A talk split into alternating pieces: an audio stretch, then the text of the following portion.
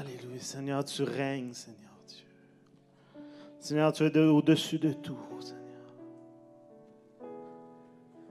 Tu es en contrôle de toutes choses, Seigneur. Quelle rassurance, Seigneur. Quel réconfort. Toi, le Tout-Puissant, toi, l'Éternel des armées, le Créateur de toutes choses, tu prends soin de nous, Seigneur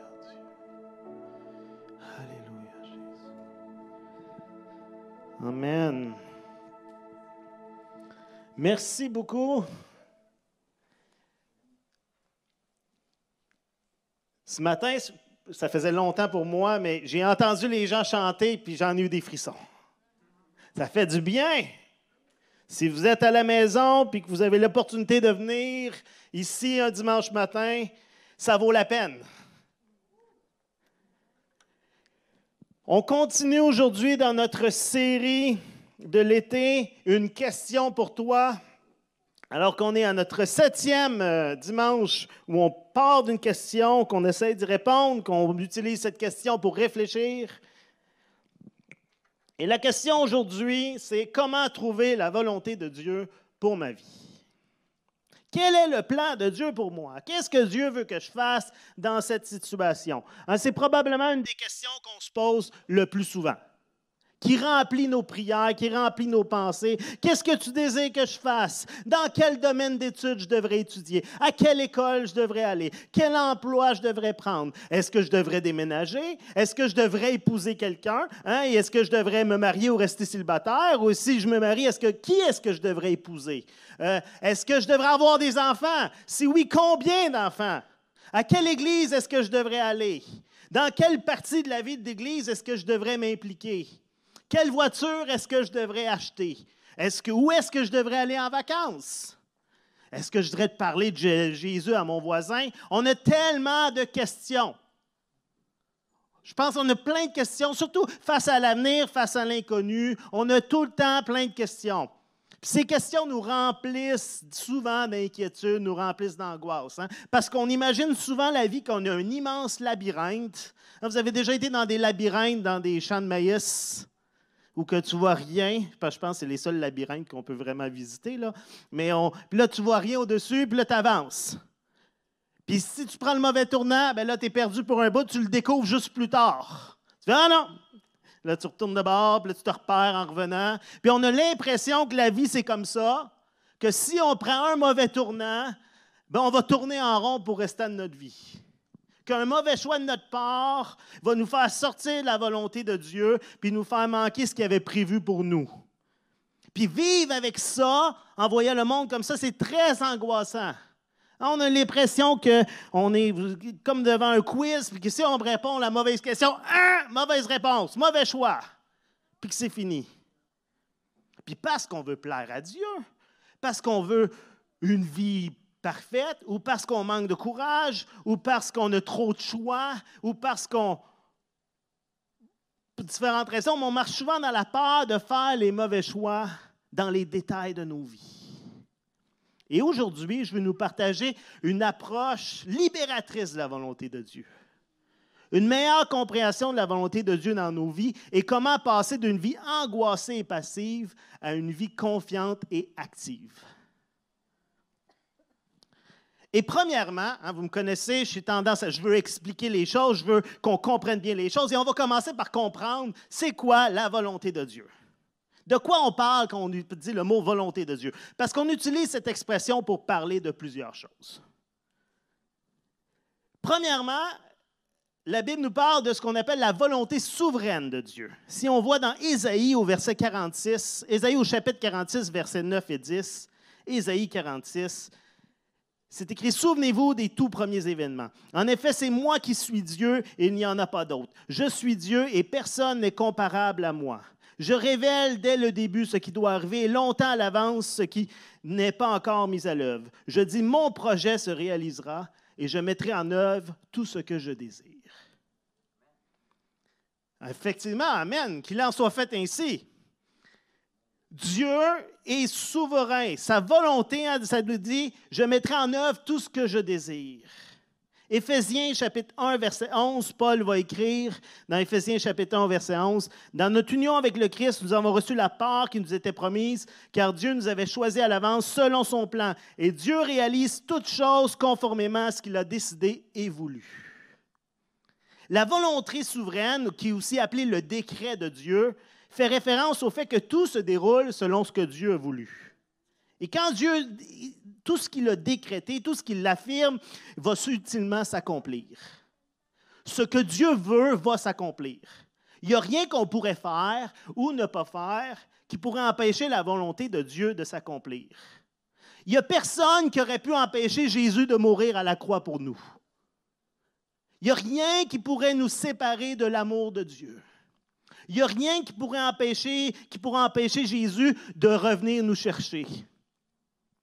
C'est la volonté de Dieu, ça s'accomplit. Et donc, ce que Dieu nous promet, il va, nous, il va l'accomplir. C'est une, une, rassurance pour nous. C'est, c'est encourageant de savoir que la volonté de Dieu s'accomplit, donc ses promesses s'accomplissent. Parce que c'est sa volonté. Et parce que Dieu est amour, sa volonté est toujours le meilleur pour nous. Parce que Dieu sait toutes choses, hein, il est omniscient, sa volonté est toujours exacte, juste et sage.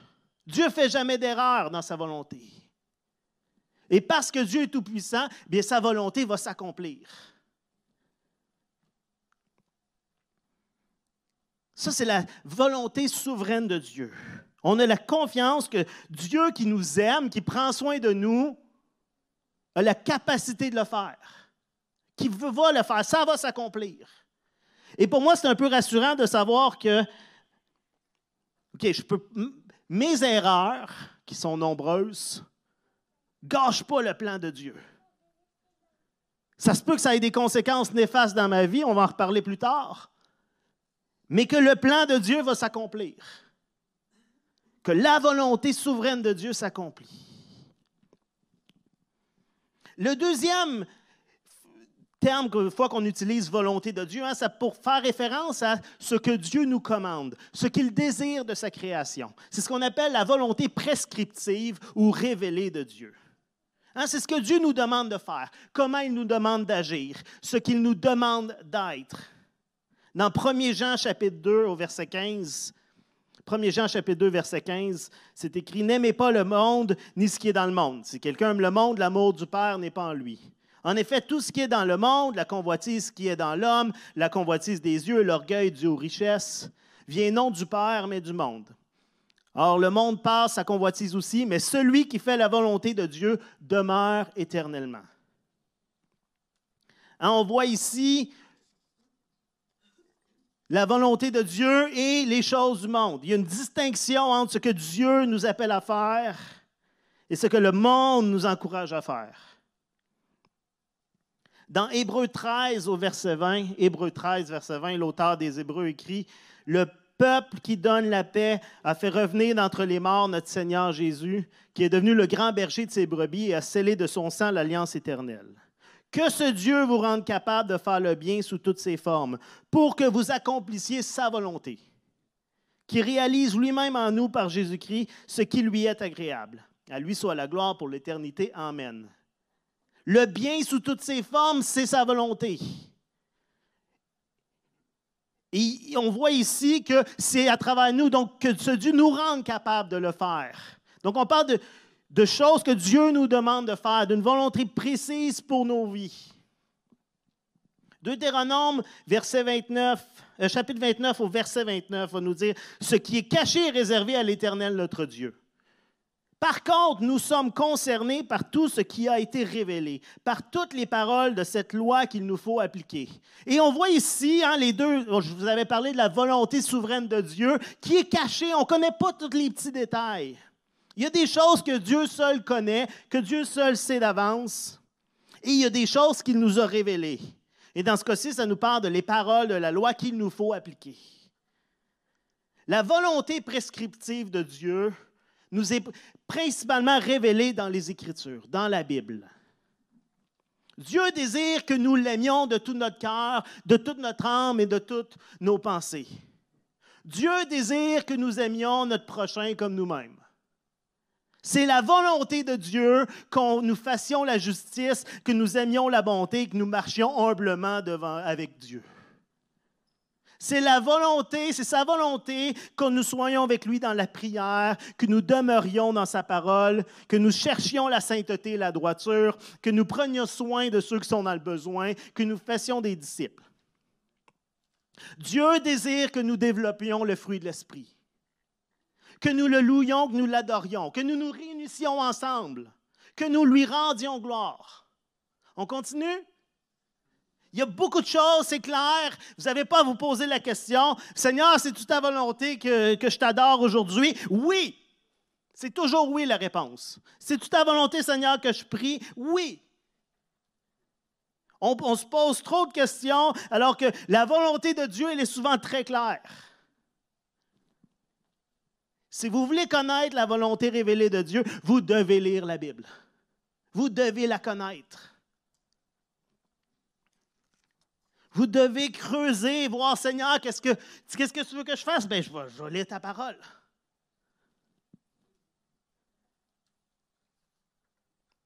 Dieu se révèle énormément à nous. La troisième instance hein, où on utilise l'expression volonté de Dieu, c'est lorsqu'on parle de la volonté de Dieu pour notre vie spécifique. Et je pense que c'est là que souvent on est quand on parle de la volonté de Dieu. En fait, quand on cherche la direction de Dieu, la volonté directive de Dieu. Hein, qu'est-ce que le Seigneur veut que je fasse de ma vie? Quel travail, quel emploi, quelle carrière je devrais faire? Où est-ce que je devrais vivre?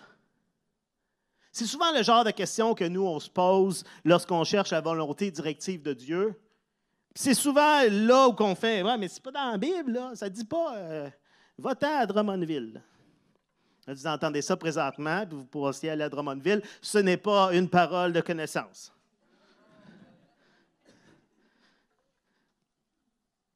Hein, on veut connaître le plan que Dieu a spécifiquement pour le qui, le quoi, le comment, le où, le...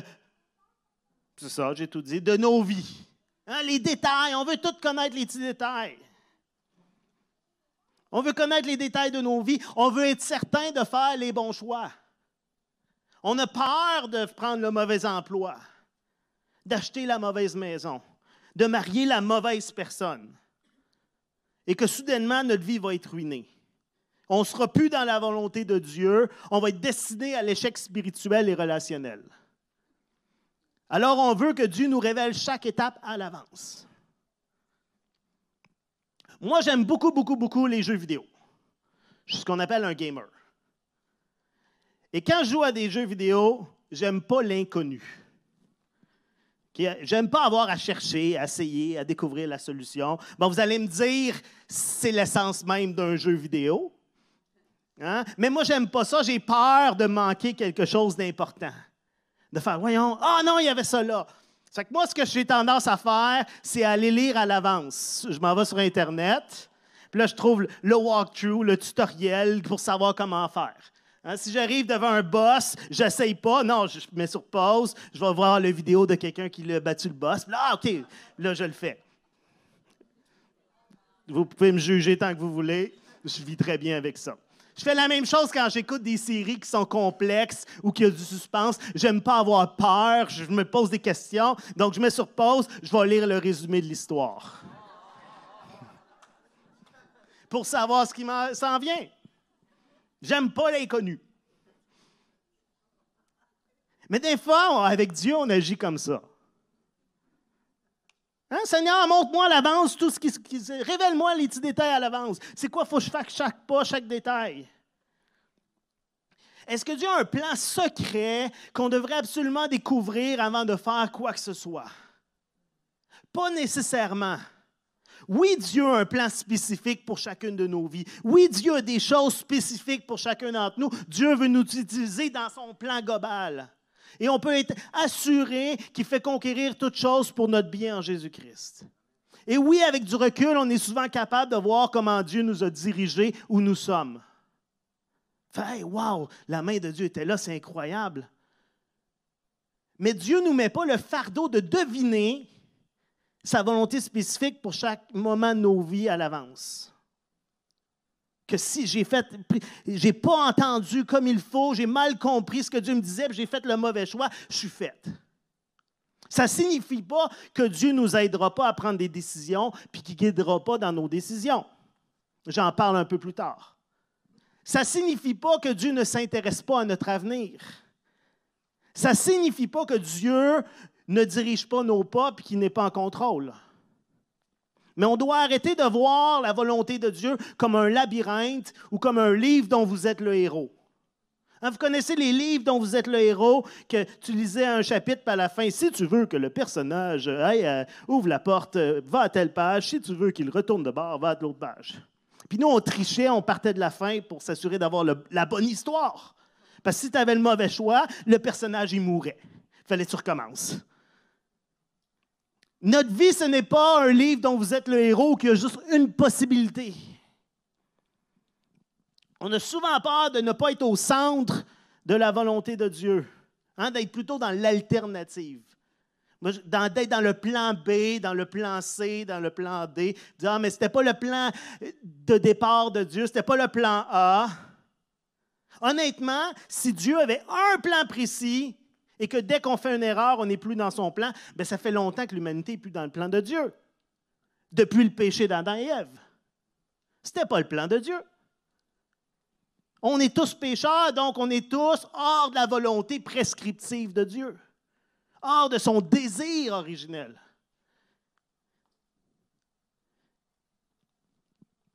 Mais nous, on vit souvent dans cette peur que ah, mais je ne serai pas dans le plan exact de Dieu. Puis on vit, on passe plus de temps à juste Seigneur, montre-moi, montre-moi, montre-moi ce que tu veux que je fasse qu'à faire parce qu'on a peur. Mais on peut se réjouir et faire confiance en la volonté souveraine de Dieu. Dieu est en contrôle de toutes choses et il prend soin de nous. Dieu est notre providence. Et on doit obéir à sa volonté prescriptive et faire ce qu'il nous demande de faire. Mais est-ce que Dieu va toujours nous révéler sa volonté spécifique, son plan pour nous pour l'avenir? À l'avance? Pas toujours. Dieu est un bon Dieu qui nous donne de l'intelligence, qui nous montre le chemin de l'obéissance, qui nous invite aussi à prendre des risques.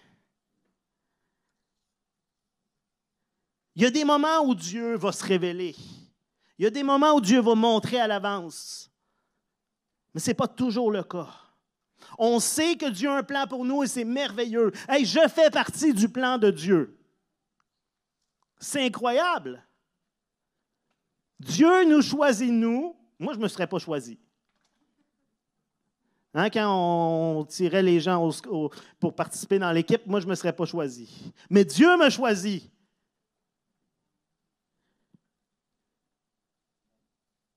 Mais lui, dirige l'équipe. Mais on a souvent l'impression qu'on a besoin de savoir chaque pas à prendre avant de les prendre. Et ce n'est pas toujours le cas.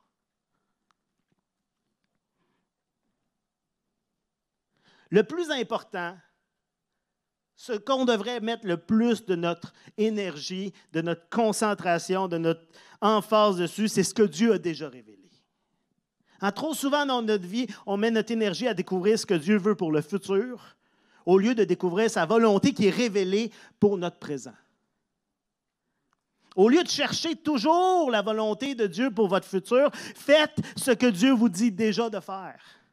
Hein, vous voulez une méthode pour connaître la volonté de Dieu? C'est ce que j'appelle la méthode LTB. Lis ta Bible. Oui, Dieu veut que tu sois généreux. Si tu as cœur d'être généreux, c'est toujours oui. Tant que tu ne mets pas dans le trouble financièrement, puis que finalement, les autres vont devoir être généreux envers toi, mais encore là, si tu l'as à cœur, oui, Dieu veut que tu pries. Oui, Dieu veut que tu lises ta Bible. Oui, Dieu veut que tu participes activement à la vie de l'Église. Oui, Dieu veut que tu parles de lui aux autres. Oui, Dieu veut que tu sois de plus en plus comme Jésus. Il n'y a pas de question à se poser pour ces choses, il suffit d'agir. Do it. C'est Nike, ça, c'est vrai. Si tu veux voir la volonté de Dieu dans ta vie, commence par faire sa volonté pendant 15 minutes. Commence par obéir à sa parole, puis tu vas voir sa voix se tracer dans ta vie. La volonté de Dieu, c'est que nous obéissions à la volonté qu'il nous a révélée. Regardons ensemble Matthieu chapitre 6, verset 31. Matthieu chapitre 6, alors qu'on est dans le sermon sur la montagne, c'est Jésus qui parle et qui dit, Ne vous inquiétez donc pas et ne dites pas, que mangerons-nous ou que boirons-nous ou avec quoi nous habillerons-nous? Toutes ces choses, les païens s'en préoccupent sans cesse.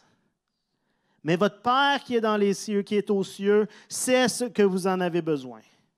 Verset 33, et c'est le le verset primordial. Faites donc du règne de Dieu et de ce qui est juste à ses yeux votre préoccupation première.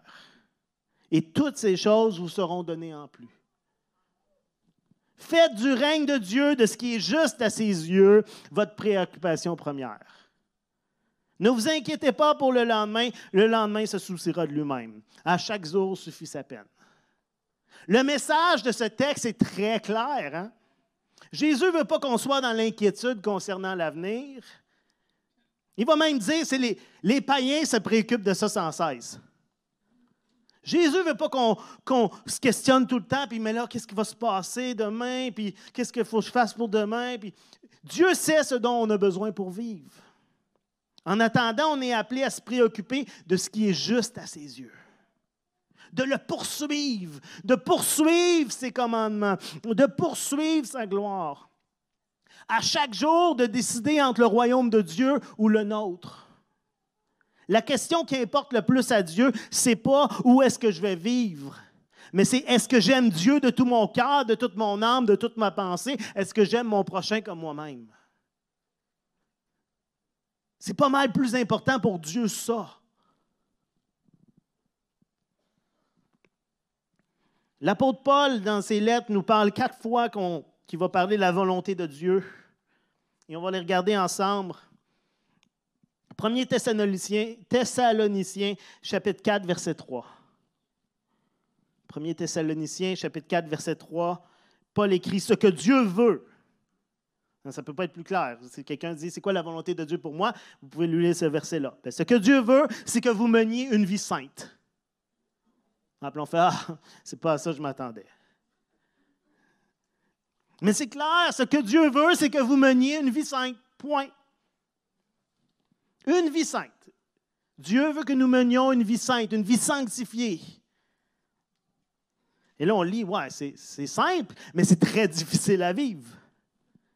C'est un méchant job. Paul écrit un peu plus loin dans la même lettre, 1 Thessaloniciens, chapitre 5, au verset 16. Soyez toujours dans la joie. Priez sans cesse. Remerciez Dieu en toutes circonstances. Telle est la volonté que Dieu a exprimée en Jésus-Christ.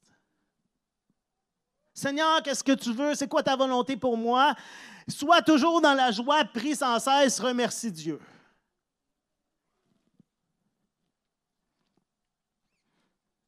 Paul écrit dans Colossiens, au chapitre 1, versets 9 et 10. Et c'est un verset que je vous préviens, on va le lire plusieurs fois ce matin. Colossiens, chapitre 1, versets 9 et 10.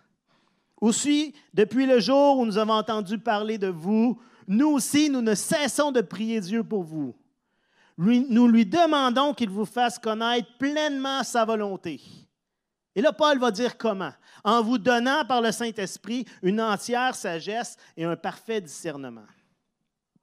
Ainsi, vous pourrez avoir une conduite digne du Seigneur et lui plaire à tout égard, et qui lui plaise à tout égard, car vous porterez comme fruit toutes sortes d'œuvres bonnes et vous ferez des progrès dans la connaissance de Dieu. Hein, la volonté de Dieu nous amène à porter du fruit, de bonnes œuvres et à connaître davantage, faire des progrès dans la connaissance de Dieu. Dieu veut que nous portions du fruit de bonnes œuvres et que nous le connaissions davantage. Finalement, Paul écrit dans Éphésiens 5, au verset 17, Éphésiens chapitre 5, verset 17. C'est pourquoi ne soyez pas inconsidérés, mais comprenez quelle est la volonté du Seigneur.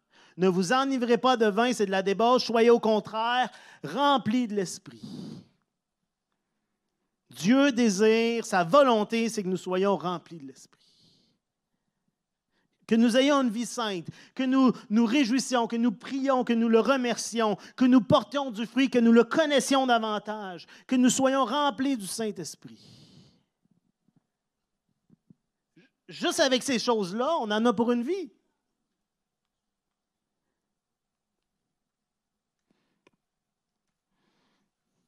Mais là, vous dites, OK, OK, on comprend, là, on comprend qu'il faut chercher à vivre ce que la Bible nous enseigne. Mais quand on se retrouve face à des décisions importantes dans nos vies, comment est-ce qu'on fait pour savoir c'est quoi la volonté de Dieu? Hein, on a quand même des décisions importantes à prendre dans nos vies qui ont un impact sur nos vies. Premièrement, on, on peut faire confiance à Dieu qui pourvoit nos besoins et qui prend soin de nous. Un verset qu'on connaît beaucoup, qu'on répète souvent, mais qui est tellement important, Romains chapitre 8, verset 28. Nous savons que Dieu fait concourir toutes choses au bien de ceux qui l'aiment, de ceux qui sont appelés conformément au plan divin, hein, selon son plan. Dieu fait concourir toutes choses au bien de ceux qui l'aiment. Donc on a cette confiance, on a cette promesse que Dieu agit pour nous, que Dieu est avec nous, que Dieu ne nous abandonne pas. Et alors, on se tourne vers Dieu dans la prière, dans la lecture de la Bible. Romains chapitre 12, verset 2 va dire, Romains chapitre 12, verset 2, Ne vous laissez pas modeler par le monde actuel, mais laissez-vous transformer par le renouvellement de votre pensée, pour pouvoir discerner la volonté de Dieu, ce qui est bon, ce qui lui plaît, ce qui est agréable, ce qui est parfait. Vous voulez pouvoir discerner la volonté de Dieu? Hein, puis là, après, il va nous le dire, c'est quoi la volonté de Dieu? C'est ce qui est bon, ce qui lui plaît, ce qui est parfait. Mais vous voulez pouvoir le discerner, laissez-vous transformer par le renouvellement de votre pensée. Plongez-vous dans la parole de Dieu, plongez-vous dans la prière, dans sa présence. Nos décisions devraient être toujours en accord avec ce que la Bible enseigne. Si la Bible, c'est la volonté de Dieu révélée, alors nos actions devraient être en accord avec ce que la Bible enseigne. Si ta décision, c'est contraire à ce que la Bible enseigne, même si tu l'as super à cœur, c'est pas de Dieu.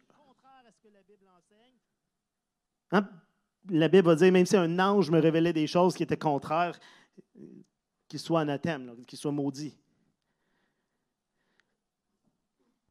Il faut connaître la parole de Dieu. Le psaume 119, verset 105 nous dit ta parole est une lampe à mes pieds, une lumière sur mon sentier. Tu veux être guidé par Dieu, ben c'est sa parole hein, qui, guide. C'est intéressant, c'est une lumière à tes pieds. Mais pas une flashlight moderne d'aujourd'hui qui éclaire full loin. Pas un kit électro, euh, comme qui éclaire les, les, stades de baseball, soit full loin. Non, c'était une petite lanterne qui éclaire juste en avant qui te permet d'éviter les quelques rochers. Il faut t'avancer pour voir un peu plus loin. Et on ne parle pas d'ouvrir ici la Bible au hasard, de prendre un verset au hasard selon ce qui fait notre affaire ou pas. Hein, qu'est-ce que tu veux que je fasse au jour du Seigneur? On ouvre la Bible. Ah, c'est ça. Non, c'est de comprendre le caractère de Dieu à travers sa parole. C'est de connaître la Bible, sa parole révélée. Donc, premièrement, on fait confiance à Dieu, qui demeure en contrôle, qui prend soin de nous. Ensuite, on comprend qui Dieu est dans sa parole. On, se laisse renouveler par le renouvellement de notre intelligence, de nos pensées. Ensuite, on cherche la sagesse et le discernement. Et on va relire le verset qu'on a lu tantôt, Colossiens au chapitre 1, versets 9 et 10.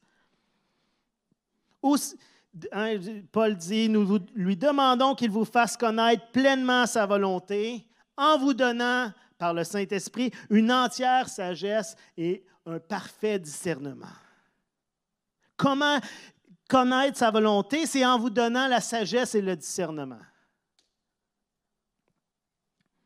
Dieu nous donne la sagesse, le discernement, l'intelligence de bien évaluer les situations, de prendre les bonnes décisions.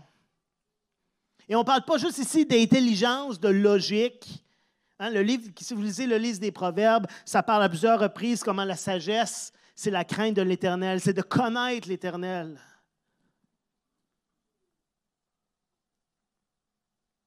Et Jacques va écrire dans son épître, Jacques chapitre 1, verset 5, Si l'un de vous manque de sagesse, ben, ça, ça j'imagine un appel, c'est lever la main si vous pensez vous manquer de sagesse. C'est un peu humiliant, mais je pense qu'on aurait tous à lever la main.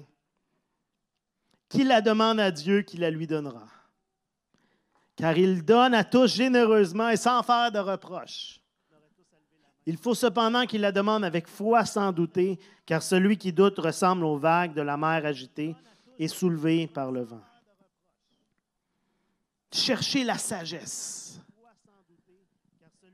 Prendre des décisions avec sagesse, avec discernement, c'est essentiel.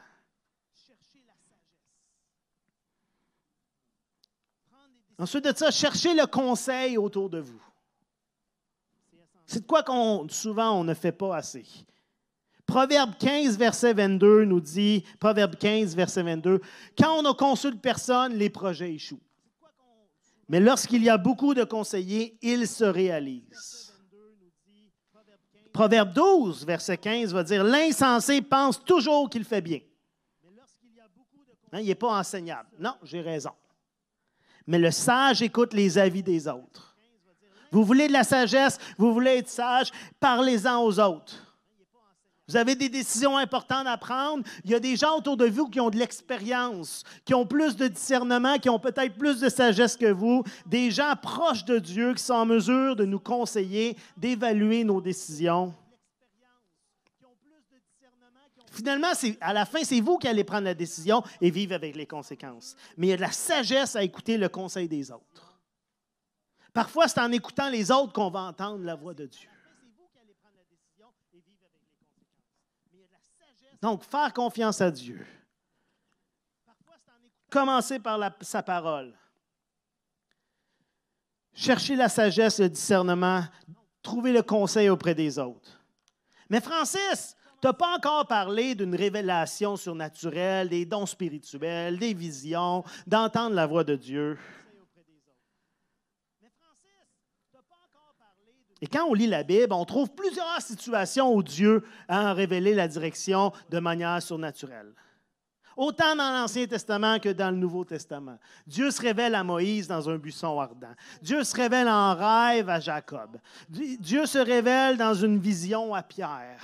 Un ange est apparu à Marie. Jésus est apparu lui-même à l'apôtre Paul. Dieu a choisi Paul et Silas à travers un prophète. Et je crois que ces révélations surnaturelles sont encore possibles pour aujourd'hui. Je crois fermement que Dieu veut encore se révéler à nous de manière surnaturelle à certains moments. Que Dieu veut perturber notre quotidien pour nous révéler une direction ou sa volonté particulière dans un événement. Cependant, j'ai aussi l'impression que même dans les Écritures, ces interventions surnaturelles, ce n'étaient pas des choses régulières de chaque instant et que ceux qui les ont expérimentées n'étaient pas toujours à la recherche du surnaturel, mais plutôt d'un désir d'obéir à Dieu et de faire sa volonté.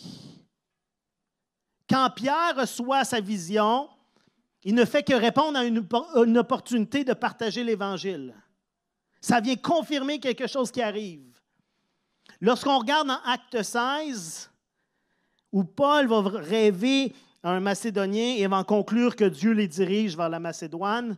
C'est alors qu'il est en voyage, qu'il se dirige à quelque part, qu'il est en action, qu'il est en mouvement.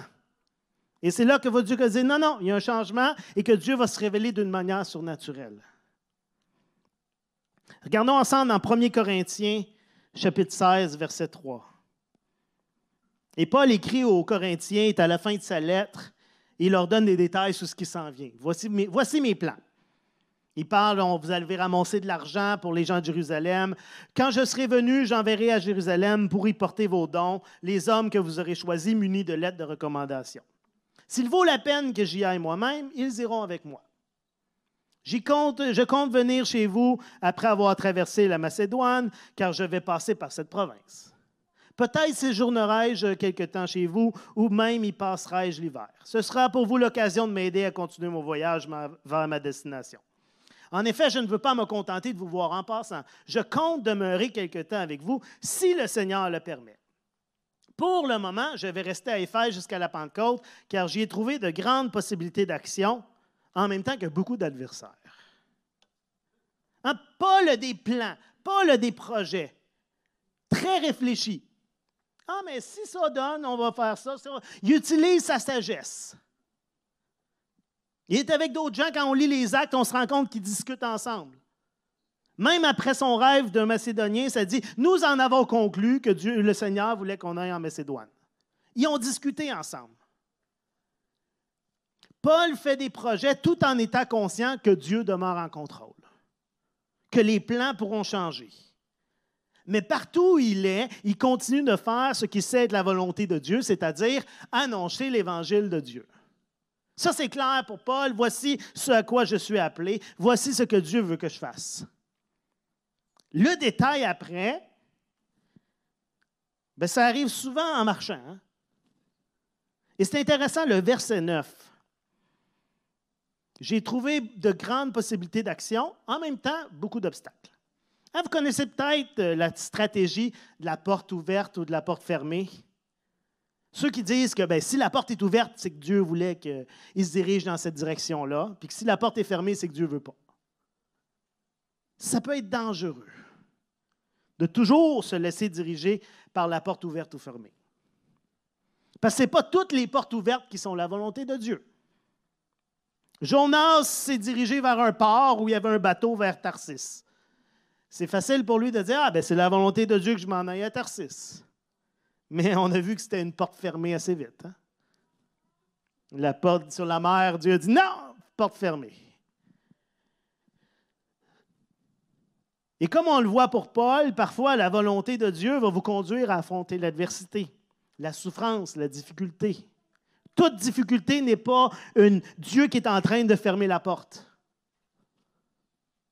Dans ce cas-ci, chapitre 9, des grandes possibilités d'action. Oh, une porte ouverte. Oh, des obstacles, une porte fermée. Le carrefour qui brûle. Eh, Dieu veut plus qu'on soit à Québec. Ça serait possible de le voir comme ça si on est juste dans porte ouverte, porte fermée. Mon épouse me demande d'être plus à la maison parce que je travaille trop, mais là, à l'emploi, il y a une opportunité d'une promotion. Ah, mais Dieu veut que je travaille plus. Pas toujours. Si Dieu ouvre une porte qui permet de faire quelque chose de bon et de nécessaire, qu'en prenant le temps avec sagesse et discernement, ça fait du sens, remercie Dieu de l'opportunité. Hein, si tu dis, il faut que je m'implique plus à l'Église, puis des gens viennent te voir et disent, hey, on a un besoin, est-ce que tu veux t'impliquer? Bien, vas-y, essaye. Mais il ne faut pas supposer qu'à chaque fois que la facilité ou la difficulté d'une situation, c'est toujours le moyen de Dieu de communiquer que c'est ce qu'il veut que tu fasses. Souvenez-vous, la volonté de Dieu, c'est que nous soyons saints, hein, c'est notre sanctification. Et Dieu va souvent utiliser l'inconfort et les épreuves plutôt que le confort et la facilité pour nous rendre saints. C.S. Lewis disait Dieu murmure dans nos moments de joie, parle dans notre conscience, mais crie dans notre souffrance. Comme dans toutes les choses, le danger, c'est dans les extrêmes. Hein, il y a un danger dans l'hyper-humanisation, c'est-à-dire que de penser que Dieu nous laisse prendre toutes nos décisions par nous-mêmes, puis qui intervient aucunement pour nous diriger. Qu'on ne peut se fier qu'à nous-mêmes. Ce n'est pas ça que la Bible enseigne. Oui, Dieu nous parle. Mais aussi un danger dans l'hyper-spiritualisation, c'est-à-dire de s'attendre à une intervention surnaturelle pour chaque décision et à chaque instant et de dire, moi, tant que Dieu ne me parle pas exactement, je ne bouge pas. Donald G., qui est un des pasteurs et théologiens impliqués dans les débuts du pentecôtisme en Angleterre, écrivait Une étude des Écritures nous démontre que les premiers chrétiens ne recevaient pas continuellement des voix du ciel. Dans la plupart des cas, ils prenaient des décisions en utilisant ce que nous appelons souvent le bon sens sanctifié et vivaient des vies assez normales. Plusieurs de nos erreurs concernant les dons spirituels viennent du fait que nous voulons rendre l'extraordinaire et l'exceptionnel fréquent et habituel. On est à la recherche de l'équilibre. L'équilibre, c'est d'utiliser les moyens que Dieu a mis à notre disposition, soit sa parole, sa sagesse, son discernement qu'il nous donne par son esprit dans la prière, le conseil des autres, tout en étant prêt à ce que Dieu se révèle à nous d'une manière surnaturelle. On ne se ferme pas au surnaturel. Ce n'est pas ça que je suis en train de dire. Dieu nous parle, mais ce que je réalise aussi, c'est que Dieu nous parle souvent plus pour se révéler ou pour nous révéler ce qui doit changer dans nos vies, hein, pour nous parler de nos vies, que pour juste nous révéler l'avenir.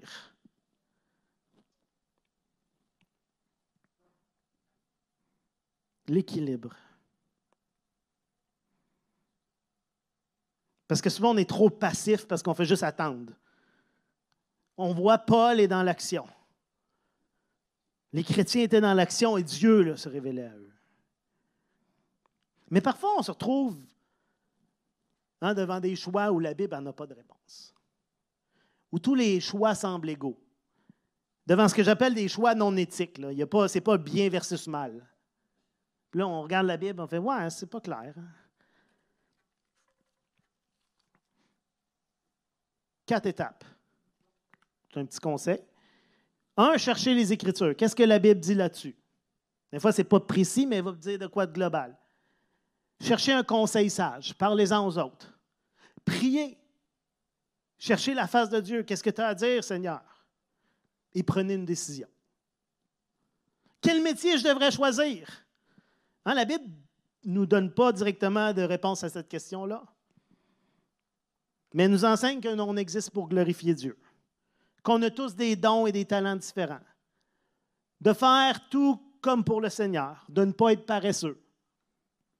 Après ça, je pense que c'est à vous de choisir, d'essayer, d'écouter les opinions des autres, d'utiliser votre sagesse, votre discernement, de prendre une décision en faisant confiance à Dieu qui va prendre soin de vous. Je vois personne dans la Bible chercher la volonté de Dieu pour savoir quel métier faire. Hein, c'était souvent, tu faisais le métier de ton père dans le temps. Il y en a qui ressentent un appel ou une passion pour leur métier, d'autres pas. Merci Seigneur, si vous ressentez une passion, vous allez vous dire, moi je suis à la place. Mais il y en a que ben, ça, ça fait permettre de l'argent de rentrer à la maison, puis je glorifie Dieu. On a besoin de missionnaires, on a besoin de pasteurs, mais on a besoin d'entrepreneurs, d'enseignants, de docteurs, d'infirmiers, d'infirmières, d'avocats, de banquiers, de policiers, de travailleurs sociaux, de bouchers, de plombiers, de caissiers, de politiciens, pas trop, de vendeurs. L'important, c'est d'honorer Dieu dans votre métier. Après ça, est-ce que vous êtes, c'est la volonté de Dieu? Si tu glorifies Dieu dans ton métier, c'est la volonté de Dieu. Qui est-ce que je devrais marier? Hein, Ce n'est pas parce que tu ouvres ta, Bible aujourd'hui et c'est marqué euh, Rebecca, tu dis Ah, faut que je marie une Rebecca. Je me souviens, c'est triste à raconter, mais d'une fille qui ne voulait pas se marier avec un jeune homme, il se fréquentait, fait, je pense pas que c'est la bonne chose. Puis qu'un jour, il est arrivé puis il dit que j'ai eu une prophétie qui disait qu'on devait se marier, puis ils se sont mariés. Puis pour moi, c'est triste. Qu'est-ce que la Bible dit sur le mariage? Ben, que les chrétiens devraient marier des chrétiens. C'est pas mal le seul critère que la Bible mentionne. Pour le reste, ben, écoute des conseils sages de tes amis, de tes parents, de ceux qui te connaissent, de ceux qui connaissent l'autre. Prie. Demande à Dieu d'avoir des bons motifs pour te marier. Tu te maries-tu? Tu veux-tu te marier pour la bonne raison? Demande plus à Dieu d'être un bon conjoint que d'avoir le bon conjoint. Si tout le monde priait d'être le meilleur conjoint possible, tout le monde deviendrait un bon conjoint, puis tout le monde trouverait des bons conjoints. Hein. Demande la sagesse, le discernement pour voir si vos personnalités vont bien ensemble. Parce que hein, ça, clique-tu, ça fonctionne-tu? Des fois, c'était beaucoup de la sagesse du discernement. Puis prendre une décision. Puis après ça, faisons confiance que si on, ensemble, on se tourne vers Dieu, on met notre mariage à Dieu, Dieu va bénir le mariage. Je vais inviter les musiciens à ce moment-ci. Hein, face à beaucoup des décisions de nos vies, cherche les Écritures. Écoute le conseil sage. Hein, pas tous les conseils, hein, un conseil de quelqu'un de sage. Prie et prends une décision. Le problème, nous, c'est qu'on arrête souvent à trois, on prie, puis on prie, puis on prie, puis on attend, puis finalement, on ne prend pas de décision, on ne rentre jamais dans l'action. Mais fais confiance à Dieu qui est souverain. Si on cherche d'abord son royaume et sa justice, si notre désir, c'est de lui obéir, lui rendre gloire par nos vies, ben, ce qu'on va faire va être selon sa volonté.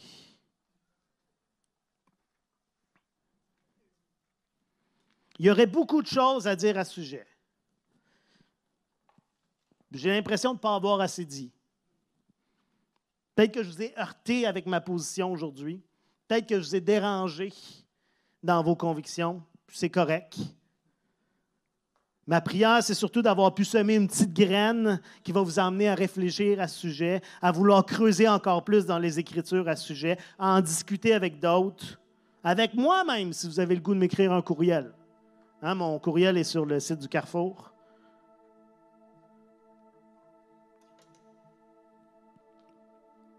Mais on va terminer en lisant à nouveau Colossiens chapitre 1, versets 9 et 10. Paul écrit aussi, depuis le jour où nous avons entendu parler de vous, nous ne cessons de prier Dieu pour vous. Nous lui demandons qu'il vous fasse connaître pleinement sa volonté. Comment? En vous donnant par le Saint-Esprit une entière sagesse et un parfait discernement.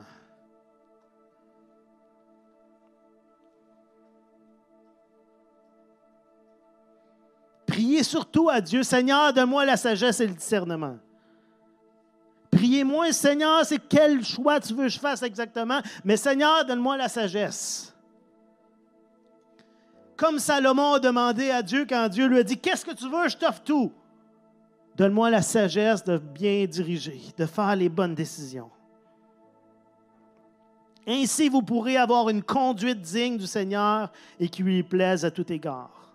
Car vous porterez comme fruit toutes sortes toutes sortes d'œuvres bonnes et vous ferez des progrès dans la connaissance de Dieu. Le but ultime, c'est la connaissance de Dieu. Ce que Dieu désire au-dessus de tout, c'est une relation avec lui. C'est ça qui est au centre de tout. Et alors qu'on apprend à le connaître, alors qu'on découvre sa volonté, ce qui se passe, c'est qu'on apprend à le connaître encore plus et que notre vie, on rentre en action et on porte des fruits. Oui, Seigneur. Oui, notre Père. Révèle-nous, Seigneur. Donne-nous cette sagesse. Donne-nous ce discernement, Seigneur Dieu. Seigneur, ouvre nos cœurs, ouvre nos yeux à voir ta volonté alors qu'on lit notre parole, Seigneur Dieu. Ta volonté révélée déjà, Seigneur Dieu de mettre en nous, Seigneur, une soif de toujours plus creuser dans ta parole, Seigneur Dieu. Et d'entrer en action aussi. Pas juste de le lire, mais d'agir, d'obéir, Seigneur Dieu. Seigneur, je te prie de mettre dans notre cœur, d'enlever l'angoisse qu'il pourrait y avoir par rapport à l'avenir, par rapport à toutes les décisions. Mais qu'on puisse se concentrer sur toi, Seigneur Dieu, et faire confiance que tu prends soin de nous, Seigneur.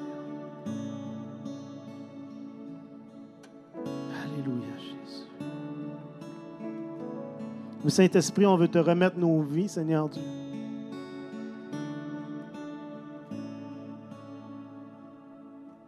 Une partie, Seigneur, de juste pouvoir faire ta volonté, c'est d'abandonner, Seigneur Dieu. C'est aussi de dire, prends le contrôle, Seigneur Dieu. Et Seigneur, alors qu'on fait un pas à la fois, tu nous guides, Seigneur Dieu. Et Seigneur, je te prie que tu puisses continuer à nous parler, Seigneur Dieu, par des révélations surnaturelles, Seigneur. On va être ouvert à entendre ta voix, Seigneur Dieu. Mais qu'on ne soit pas passif alors qu'on, parce qu'on attend, on fait juste attendre, mais qu'on puisse être des chrétiens actifs, qui obéissent à ce que tu as déjà révélé, Seigneur. alors que tu vas continuer à nous utiliser pour ton plan divin. Amen.